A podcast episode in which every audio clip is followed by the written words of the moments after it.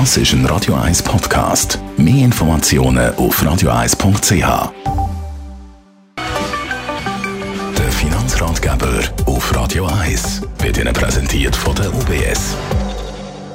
Stefan Stotz von der UBS. Es gibt ja verschiedenste Zahlmöglichkeiten, mal abgesehen vom Bargeld.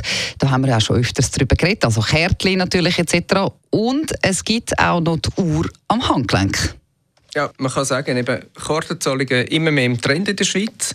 Und äh, alle von uns haben schon mal beobachtet, wie plötzlich irgendjemand im Laden einfach so seine Hand an das Zahlterminal anhebt und wieder geht und alles erledigt. Mhm. Und das ist im Trend. Man nennt das äh, Wearables. Ähm, genau, wenn man sich tragen kann. Ähm, kommt immer mehr und hat eine große Beliebtheit. Vom Technischen her, wie funktioniert denn das bei diesen Wearables? Technisch gesehen ist das eigentlich kontaktloses Zahlen. Das äh, funktioniert über eine Schnittstelle, das ist ein NFC.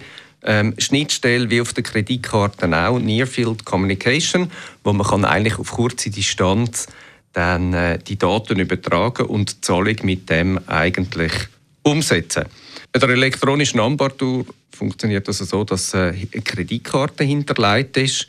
Dort braucht es logischerweise einen Code oben drauf, damit man dann startklar ist. Und äh, beim Zahlen selber ist es so, dass man natürlich die Uhr an Terminal anhebt und die Identifikation, also die Sicherheit, funktioniert primär dann über biometrische Daten, also entweder über Fingerabdruck oder Gesichtserkennung. Also eben die Sicherheit steht ja schon im Vordergrund. Wie sicher ist denn das mit diesen biometrischen Daten? Ist natürlich ähnlich so wie auf der normalen Kreditkarte. Jetzt kann man sagen, oh, was passiert dann, wenn ich meine Uhr verliere? Mhm. Oder noch schlimmer, wenn mir meine Uhr gestohlen wird, ist insofern mit abgesehen vom Verlust, äh, mindestens was Kreditkartentechnisch anbelangt, nicht ein grosses Problem. Sie können innerhalb von der App eigentlich von der Uhr auf ihrem anderen Device dann die Karte sperren, aber die physische Karte wird durch das nicht gesperrt. Also das heisst, eigentlich haben wir dort schon den Vorteil, man kann das Gerät sperren, dass irgendwie die Uhr nicht mehr eingesetzt werden kann mhm. für Zahlen, aber die Karte können Sie weiter brauchen.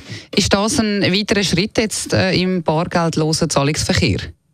Sicher ein weiterer Schritt, was generell ähm, wirklich anzumerken ist, wenn immer Sie komische Sachen sehen auf Ihrer Karte, Ihnen etwas komisch vorkommt, sofort irgendwie ihre entsprechenden Kartenprovider oder Bank kontaktieren und sicherstellen, dass nichts schief läuft. Besten Dank für die Infos, Stefan Stotz von der UBS.